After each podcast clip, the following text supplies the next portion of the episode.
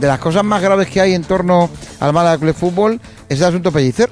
Porque claro, pasa el tiempo, pasan los días, eh, más allá de que haya oferta o no, o sean en firme o se quieran reconocer o no se quieran reconocer ahora, evidentemente hay una diatriba al respecto. Eh, no podemos saber al 100% qué tipo de ofertas tiene o no, pero interesados sí que ha habido varios clubes.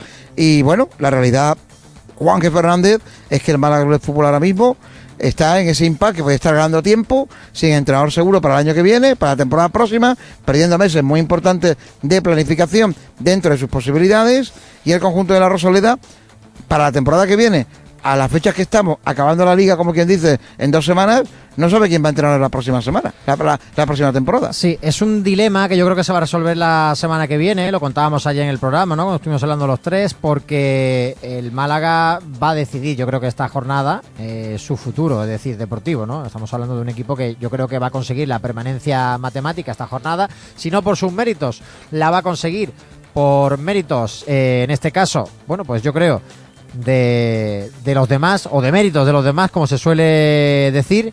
Y cuando eso ocurra, vamos a ver qué, qué, es lo que pasa. Hay alrededor de Pellicer, pues muchos clubes que están esperando, no es para menos. Pellicer es un entrenador que ha conseguido salvar por dos temporadas consecutivas al Málaga más turbulento de la historia y eso los equipos, evidentemente, eh, yo creo que lo tienen en su mente. Si yo te doy a ti una empresa que está que se cae a trozos y tú me dejas una empresa saneada que todo el mundo quiere comprar y que todo el mundo mira con ilusión, evidentemente tú ahí tienes méritos. A Pellicer le dieron un vestuario que no estaba roto, pero que amenazaba con romperse, le dieron una silla eléctrica después de haber salido Víctor Sánchez del Amo como salió. Hay que recordar que en ese momento estaba también ahí eh, Richard Sajín y compañía, que todavía era un Málaga dominado por la tiranía de Altani, con todo lo que eso conlleva y Pellicer lo llevó a la orilla, lo secó, eh, consiguió que los jugadores se sintiesen todos en el mismo camino y consiguió una permanencia muy complicada en un final de liga abrupto y raro después de estar tres meses parados por el COVID.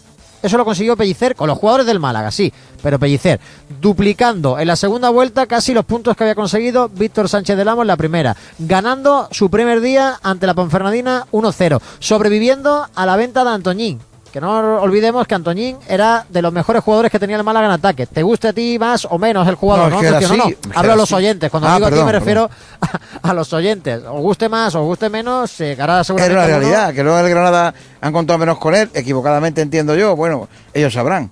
Ayer le hubiera venido muy bien, por ejemplo tal como jugaron, que casi jugaron andando, pero bueno. El caso es que todo eso lo consiguió Pellicer.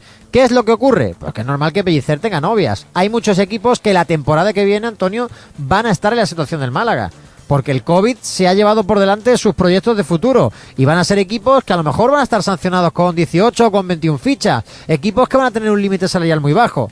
También te digo, yo creo que Pellicer ha sabido sacar provecho, ha sabido sacar provecho de, bueno, pues lo que estamos hablando, ¿no? De, de, una tesitura que él conocía muy bien. Él conocía a los canteranos, él conocía a los jugadores que había, él sabía muy bien dónde se metía. Jugó la Champions League con alguno de ellos, claro, que sí, la, UEFA Youth la, la, los juveniles, sí, efectivamente. y otros los había dirigido en el filial también. Lo que sí está claro, Antonio, que es lo que iba a decir yo antes, que Pellicer cuando llegó a este Málaga y rescató el equipo y cuando también ha dirigido esta temporada a una plantilla con bastante hambre, lo ha conseguido desde, bueno, toda la situación, ¿no?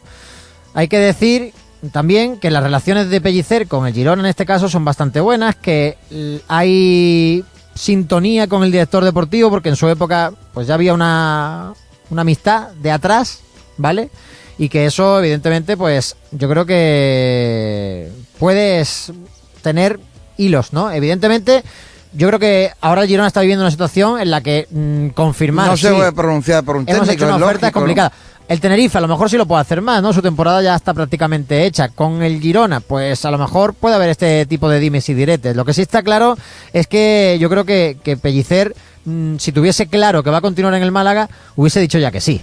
Es decir, esto de esperar a que haya una permanencia matemática y tal. Mira, leía por ahí algún oyente que decía, no, es que a lo mejor hay eh, una posibilidad de que en el contrato de Pellicer, hasta que no se consiga la permanencia matemática, no pueda hablar. Pues entonces no hay, no hay oferta. A ver, aquí en Radio Marca hemos conocido a través de la Dirección Deportiva del Málaga que había una oferta a Pellicer. Y lo dimos los primeros. Por lo tanto, si Manolo Gaspar quisiese tener esto en secreto, mm, el grifo de las noticias y de las negociaciones no sería tan fluido como que la semana pasada sabíamos todos eh, dónde se estaban reuniendo el representante de Pellicer, Manolo Gaspar y el administrador judicial, ¿no? Así que en, e- en ese apartado yo creo que hay que gastar cuidado. Lo que yo decía es que Pellicer, ¿vale? Cuando llega el Girona, cuando llega el Tenerife, cuando llega el equipo que queráis, al tiro pichón, que ya sabéis que siempre lo utilizo porque es, eh, soy amigo, es mi familia y lo puedo decir sin que se ofendan, no va a tener a lo mejor una serie de cosas que ya tenía avanzadas cuando entró a entrenar al Málaga. Yo creo que eso también Pellicer ahora mismo tiene que tener un lío. Hablamos otro día de Antonio Tapia y decíamos, ¿os acordáis cuando Tapia se fue al Betis después de un temporadón con el Málaga porque él creyó, y creyó bien, porque luego llegó Muñiz y consiguió una permanencia muy, muy, muy sufrida porque el equipo era bastante peor al que había tenido el año anterior Tapia. Y Tapia se fue al Betis, en el Betis las cosas sabemos cómo son, cuando pierde dos partidos, eh, la cabeza del entrenador se sirve bandeja de plata a los aficionados y luego pasó lo que pasó, ¿no? Que Tapia ya no volvió a ser ese entrenador con eh, el aura que tenía, ¿no? Que sí tenía cuando abandonó el, el Málaga. Pellicer tiene que gastar cuidado también en la decisión que va a tomar. Un paso en falso puede ser perjudicial. Tú decías que se está perdiendo tiempo de lo que está ocurriendo en planificación. A mí me consta que, que Manolo Gaspar está planificando. Es decir, Sí, pero no lo debe planificar con un entrenador que ya tiene. eso es a lo que me preocupa a mí. no, ¿Vale? Eso es lo que me preocupa a mí, que yo puedo planificar contigo el futuro porque sabemos que vamos a estar los dos. Fran Berrocal, buenas tardes. ¿Qué tal, Antonio? Muy buenas. Bueno, pues no sé qué opinión tiene al respecto, pero está todo así como diría yo, como muy complejo y nadie aclara nada, pero los días van pasando. Y es lo que dice eh, Juan G. Fernández, Manuel Gaspar sí trabaja, pero no es lo mismo planificar sin el entrenador que con el entrenador. Es que me consta que el Málaga está buscando jugadores, se está moviendo bien, como la temporada pasada hay un Bueno, plan claro. Bien no lo sabemos hasta que llegue la temporada. Se está moviendo bien porque a mí los nombres que Porque van a nosotros sonando... nos parecía magnífico. me gustan. En su momento lo tuvo Zipizape y luego salió mal. Ya, bueno, pero bien en, en teoría. Luego la- lo que tú dices, la pelotita tiene que entrar. Pero a mí me gusta que el perfil que está buscando el Málaga es muy similar al de la temporada pasada.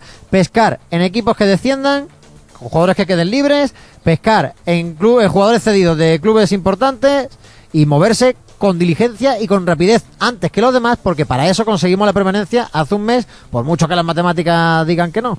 Sí, pero los jugadores que estarán ojeando ahora el Málaga de cara a la planificación de la próxima temporada, supongo que tendrán algo que ver con la idea, con el concepto que tiene Pellicero que se quiere llevar para la próxima temporada. Y es por eso por lo Eso que es lo yo que me creo choca a mí. que la principal prioridad es confirmar cuanto antes, si es el caso, la continuidad de Pellicer, porque puede preocupar en el caso de que el técnico de Nules no siga en la Rosaleda y venga otro técnico que no tenga nada que ver con la planificación que se está montando Y ya tiene un sistema de juego que no quiere, se quiere es. gastar a los jugadores, que lo puede hacer bien, no pasa nada, pero ya es un handicap. Para mí, vamos. Yo conozco a Antonio y esto de que hoy se hayan ido a echar carreritas, sé que no le gusta y que estará pensando que estamos ya de vacaciones. Hombre, yo ya pienso que efectivamente el club, el equipo. ¿Cómo lo conozco? Están tocándose, en fin, como pueden imaginar, los cataplines, que le da Pero igual. si juega el lunes, está bien que Sí. haya un día entre semana Bueno, de vale, un poquito el- de el alegría. viernes se van a hacer una cosa distinta, como algunos clubes van al cine o Van a entrenar el sábado y el domingo Va, también. Pero yo creo que ya, lo que lógicamente nos jugamos, lo que pasa es que no estamos jugando dinero y el Málaga necesita dinero. No lo mismo ser octavo que noveno. Y en esas circunstancias sí me disgusta que ya nos relajemos, que dé lo mismo, porque si el equipo es octavo, el Málaga le hace falta mucho a la pasta, gana un millón de euros más en teoría, en los derechos televisivos. Y entonces es muy lamentable que ahora estemos casi de vacaciones. Pues si esta semana que juegan el lunes se han ido al karting, pues la semana que viene, ¿dónde vamos? ¿De marisqueo? Estamos No, bien, la semana que viene no hay marisqueo posible porque hay jornada intersemanal y no Sí, va a haber tiempo ni, día, ni, tampoco. ni casi Que para respirar. Si yo- vamos de marisqueo nos vamos a los mellizos. Efectivamente, que yo es otra cosa que no entiendo, que tenemos otro sitio donde ir la semana que viene a varios sitios, ¿eh? a Servionda, a agarrar un motor y ya veremos cómo organizamos lo de los mellizos. Pero en cualquier caso, y para que no haya duda alguna, yo no, a mí no me gustan estas cosas. Yo creo que en el deporte hay que ser profesional hasta el último día o decir, no, ya el objetivo lo hemos cumplido, vamos a jugar los partidos que nos quedan porque lo vamos a intentar hacer de la mejor manera posible, pero ya hemos hecho el objetivo y estamos relajados. Bueno, pues lo decimos y aquí también podemos dedicarnos a informar de otras cosas, no solo del Málaga, en esta mesa en otras emisoras y no haciendo el tonto porque, a ver, Pero a ver, lo eh, siguiente que va a ser, vamos a un programa de Sálvame de Luz, que veamos El Málaga va a jugar el lunes y el jueves va a jugar precisamente con el Girona. Ojito, al morbo también de, No morbito. Diga, del asunto, Aunque ¿no? César no dice que nada de nada, yo creo que es morbito. Pero No, independiente. eh, y yo creo claro, que diga ¿no? César porque tiene sus fuentes también, como es natural. Pero yo entiendo que puede haber morbito. Independientemente de eso. Pero que no va a haber tiempo para descansar, digo, que él va, va a jugar el lunes y el jueves otra vez. tres días. temporada se han ido al karting del Campillo otras veces y han hecho otras cosas. Si no digo que no. Pero ahora mismo, teniendo en cuenta que ya es verdad que no nos jugamos más que el prurito económico y el prurito de ganar el partido. Que no hemos visto los equipos de los partidos del Málaga de las últimas jornadas y salvo el día del Mallorca, no digo que se deje de ir, pero ya las cosas no salían como debían y tal, pues, mm, en fin, aunque jueguen el lunes no invita mucho a pensar que están concentrados en la pelea, porque claro, bueno, Bueno, ahora yo se, merecen, Antonio- se merecen el descanso y se merecen irse de vacaciones antes si quieren, porque el objetivo está cumplido. Yo no sé si tú lo ves así, pero yo desde que el Málaga ganó al Albacete, que fue el partido en el que. ¿No, Fran? Casi se decir roza que- a la perfección. Sí, que es, Fue la- tal y no, y que es el que se consigue la permanencia. Sí, Málaga empató con Las Palmas, donde estuvo a punto de ganar. ¿Vale? El Málaga sí que es verdad que tuvo un partido horrible contra el Fuenlabrada en casa. No, que va. Muy malo. Fue muy malo. Y luego el Málaga contra el Español, es verdad que pierde 3-0, pero el Málaga hace una primera el parte español sin muy despeinarse, buena. efectivamente. ¿No? Yo creo que. El español sin despeinarse. Pero no, la primera parte del Málaga no te pareció buena. No. No Pues me para mí- buena. Me, pues para me mí pareció menos, primeros- menos mala que la de la primera vuelta, Pues claro. para mí los primeros 20 minutos del Málaga, pues Yo no me que dio la se sensación de dejar. que el Málaga salía por el partido. No, no digo que se deje. No digo que quiera perder. Se deja ir No, no. porque ya da igual. Ya Y el otro día ha Pellicer-. Hay muchos lesionados. Ya, pero y el otro día baja, Pellicer con los cambios en la segunda parte contra el Mallorca, Va por no el me da la sensación de que no quiera o que le da igual como Sí, que sí, la desconexión es de- las desconexiones de este tipo son de subconscientes. No es una cosa que uno quiere hacer. Pues alguno que tenga mucha cara, normalmente es una cosa. Pero es verdad, cumple el objetivo. Ha sido una temporada muy dura, ha habido muchas exigencias y, y co- inconscientemente tú te vas del, del nivel de, que tenía, o ya, sobre todo si las opciones matemáticas del pleo, que es lo que ilusionaba, pues han ido desbar- desbaratando rápidamente, ¿no? Porque haber ganado Las Palmas y haber ganado Fuenlabrada, pues hubiéramos estado en la pomada como el Girona. Sin embargo, a partir de esos dos partidos estamos fuera de, de concurso prácticamente, ¿no? A ver qué pasa. De todas maneras, hoy estaremos muy atentos porque a mí me gusta, yo soy muy cotilla y de lo que me gusta enterarme de todo esto es quién ha ganado la carrera, en qué puesto ha quedado tal, quién ha- se ha picado con quién, ¿Quién ha sido el último? quién se ha salido porque iba corriendo demasiado. Yo me imagino, por ejemplo, saliéndose eh, por exceso de velocidad a Yanis Ramani, ¿eh? porque lo veo que es un tipo así impetuoso que cuando coge el balón muchas veces agacha la cabeza y, y tira millas hacia adelante. Y imagino que con un car puede tener eh, cierto peligro, ¿eh? Bueno, no sé, imagino que lo van a pasar bien. Hombre, se lo están pasando Eso bomba, ya te lo digo yo. Sobre a ver si vamos porque- nosotros un día también. Sobre todo que porque un día un- que hace buen día también allí. Hace buena- Yo no creo que vaya al... ca- en fin, me, puede- me tienen que invitar y convencer de mucho. Yo ¿Te da no, miedo? no he vuelto a Campillo, mm, creo que no he vuelto. Un par de veces que no trauma, tenía más trauma, remedio. ¿no? el tema. Sí, a mí me parecía que eso hoy día estaría en la cárcel la mitad del profesorado, la mitad de los inspectores y el director del colegio. Las cosas han Pero cambiado el, mucho. el circuito de car no tiene nada que ver con el... Ya, pero a mí la zona el en sí ha cambiado mucho. El Campillo está mucho más bonito que estaba. Lo han reformado el alcalde. campo de fútbol chulísimo, además. ah, también. Eh, instalaciones deportivas siempre han tenido muy buenas, ¿eh? eso no es nuevo.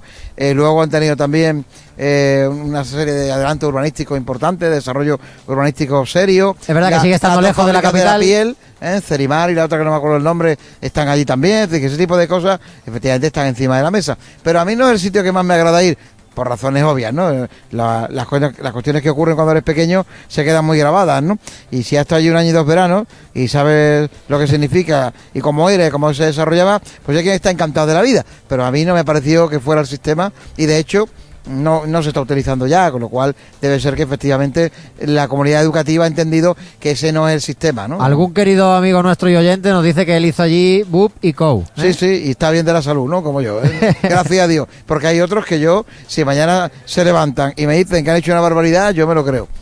Pues vamos a hablar, como no puede ser de otra manera, de Alexander González, que, bueno, por la razón que sea, ya no es solo que rinde mal o que ha firmado el contrato y parece que no, en fin, no ha estado como estaba, sino que evidentemente da la sensación, al menos yo la tengo, de que en el club se plantea muy seriamente que continúe. Hombre, hay que recordar que para la temporada que viene hay overbooking, ¿vale? Hay overbooking de cara a ese lateral derecho, porque tenemos a, a Iván Calero, tenemos a Alex Benítez, que se lesionó ayer de, con un esguince en la rodilla y que vamos a ver, ¿eh? Vamos a ver, eh, yo creo que, vamos, dice adiós a la temporada, por muy leve que sea, porque quedan pocas semanas, quedan pocas jornadas y yo creo que eso realmente eh, pues le va a fastidiar y le va a dejar fuera de la dinámica. Ahí tendrá la oportunidad, como bien escribió en nuestra página web Fran Berrocal, eh, Ismael Casas, ¿no? De, de poder entrar en, en el 11 y ganarse ese puesto de lateral derecho. Aunque es cierto, ¿no? Que Pellicer lo venía utilizando como central diestro en esa línea de tres centrales y cinco defensas que había montado el entrenador de, de Nules.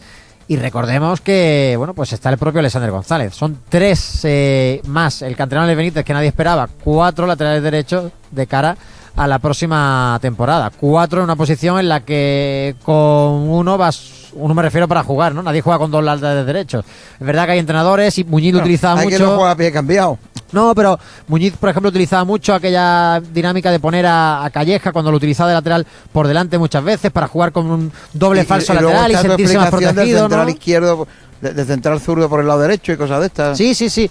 Es cierto que, por ejemplo, en un partido que el Málaga quiere defender, pues a lo mejor puedes meter a Iván Calero como una especie de carrilero largo o como interior, que lo vimos también en alguna jornada con eh, el propio Pelli, incluso en la banda izquierda. Todo eso es cierto, ¿no? Pero la idea del Málaga es aprovechar el escaparate que ha supuesto, y ayer lo comentábamos, que Alexander González haya sido preconvocado por Venezuela para la Copa América este verano.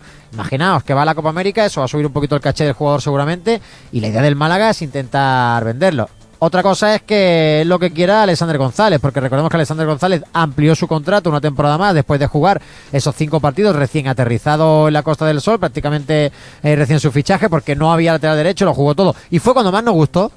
A mí me ha recordado Alexander González a la versión en cutre de Iván Rosales.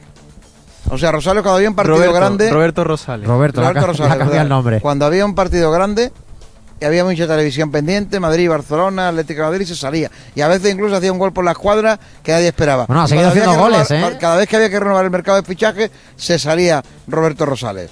Pasaba aquello y había como una curva descenden- descendiente bastante importante y que ya no volvía a ese nivel en semanas. Y ahora Alexander González lo ha copiado, pero en versión rápida, demasiado joven para aprenderse esto tan pronto y, además bastante más cutre porque no tiene ese nivel, ¿no? Es verdad que ha ido bajando desde que se fue del Málaga Rosales, porque primero fue al Español, donde consiguió la permanencia holgada ¿no? en primera, incluso consiguió clasificar al conjunto Periquito para Europa, y luego ya en el Leganés la temporada pasada pues descendió, ¿no? Y este año pues no ha tenido ese protagonismo, solo seis partidos como, como titular en el Lega. Pero volviendo a lo de Alexander González, a mí me parece bien que el club lo ponga en el escaparate. Yo también veo esos símiles, Antonio, que tú dices, más que con los partidos importantes, porque en segunda no hay muchas televisiones ni hay gran cosa, pero sí que es verdad que veo que Alexander achuchó mucho, además lo hemos comentado aquí con César más de una vez, achuchó muchísimo en el inicio de, de su periplo en Málaga, consiguió esa renovación y oye, pues después de eso regular. Y ahí me consta que no están muy contentos del todo en el club con Alexander González y que, que haga una buena Copa América o que esté ahí eh, incluso interesa, ¿no? No solo porque el Málaga se vaya a llevar un, pellizquito, ¿no? Económico de cuando uno convoca a jugadores internacionales, sino porque además eh, puede facilitar una salida. Creo que el Málaga tiene muy claro que sus laterales para la próxima temporada son Iván Calero y Benítez. Y Ismael Casas, evidentemente, ¿no? Eh, el chaval de Linares es para mí el mejor de los tres que hemos mencionado, por mucho que Ale Benítez ahora esté fuerte. Cuando Ismael está bien físicamente, y este año lo ha pasado muy mal, porque yo creo que ha sido el salto definitivo para él del fútbol modesto al fútbol profesional, pero cuando esté bien, yo creo que Ismael tiene que ser el lateral derecho titular de este Málaga, pero sin ningún tipo de duda. Si conseguimos colocar a Alexander González porque haga una buena Copa América o porque, bueno, pues consigamos de alguna manera venderlo, pues eso que nos llevamos. Aunque me consta que la idea del jugador no es salir de Málaga. Aquí se ve muy bien, claro. Bueno, partido frente al Oviedo. Arnau está en el Oviedo, parece que está salvo el Oviedo y el Málaga, pues, eh, en algún caso, ¿no? Pues certificar ya esa permanencia. Aquí seguimos en el Club de los Naranjos Gol, con este torneo Galper Reales Seguros. Eh, ¿Podría el Málaga meter en un lío al Oviedo si ganan el Tartier, eh? ¿O ya no? Hombre, a ver, eh, el Oviedo aventaja en seis puntos a Logroñés, Castellón, a- otro más le tiene siete, ¿no? De ventaja con el Sabadell, porque yo Lugo y Albacete los tengo ya prácticamente descartados de que puedan alcanzar a ese tipo de equipos. De hecho, al Albacete le va a dar la matemática esta jornada nada más para poder alcanzar al Oviedo. Así que, hombre, si nosotros con 50 decimos que estamos, entre comillas, ¿eh?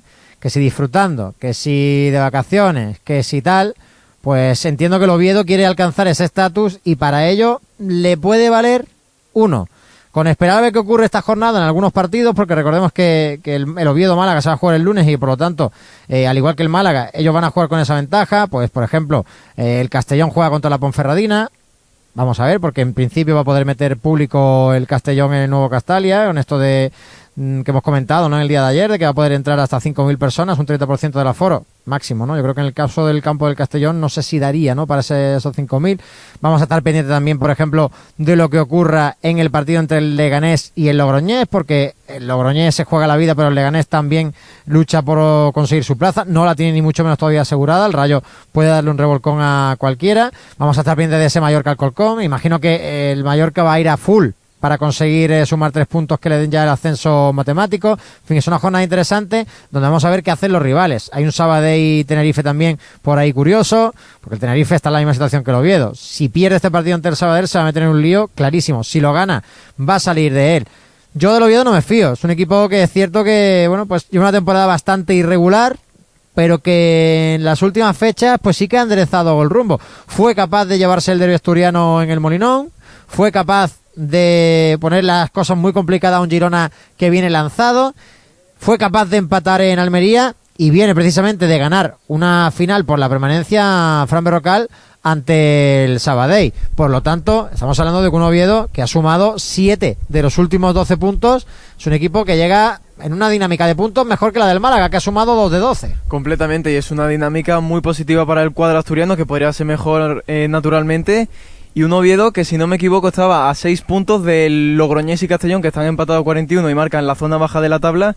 Así que es un rival directo en ese sentido. Si gana el Oviedo, igual a puntos al Málaga, por lo que la permanencia matemática no estaría confirmada hasta que el Málaga reciba el jueves al Girona y puntúe en este caso. Así que es un partido en el que el Málaga tiene que cerrar eh, ya la permanencia matemática una temporada más en, en la categoría de plata del fútbol español y sobre todo un encuentro pues para confirmar sensaciones que se pudieron ver en el Mallorca, ver si Pellicer sigue recurriendo a esa línea de 5 en defensa, si vuelve al 4-3-3. Luis Muñoz parece que va a poder estar, Jozabed igual, Mejías incluso puede volver a, a la titularidad. Así que... porque planteamos que Ismael Casas puede ser ese lateral derecho, ¿no? Después de la lesión de la lesión de de, Ismael, de, de Ale Benítez, ¿no? Una lesión complicada para el eh, jugador eh, de Mijas porque se va a perder con casi toda seguridad, ¿no? Eh, lo que resta de, de curso pero claro, eh, para poder colocar a Ismael mm, necesitaba, ¿no? Sergio Pellicer recuperar efectivos en el centro de la zaga. Mm, poner a Ismael de lateral y meter a Mejías ya ahí contra el Oviedo quizás es, con, es contraproducente, ¿no? Yo incluso lo veo un, un, poquito forzado, pero sí es verdad que Juan de Lombán lleva una carga bastante de, de, partidos porque es que no tienen otro otro reemplazo y no y la vuelta a la, y a la dinámica del venezolano puede ser una noticia muy positiva, incluso si está en buena forma, no sé si, si te acuerdas en Fuenlabrada, que Mejía jugó de lateral derecho y defensivamente sí. hizo un partido de notable. Así que si no, Pellicer sí, Mejía, lo, ha hecho varias veces ahí, de hecho... Eh, Mejía de lateral derecho puede ser una idea. Que Mejías ha tenido para mí dos momentos top en la, en la temporada, ¿no? Uno, ha sido antes de la Nochevieja, donde jugando de lateral, como tú bien apuntabas, yo creo que sí. cuajó buenos partidos, y otro después de esa Nochevieja, ¿no? Donde parece que enderezó el rumbo, y para mí hasta la lesión era el central más en forma del equipo. De hecho, desplazando, ¿no? Absolutamente la posibilidad de que Lombán fuese titular.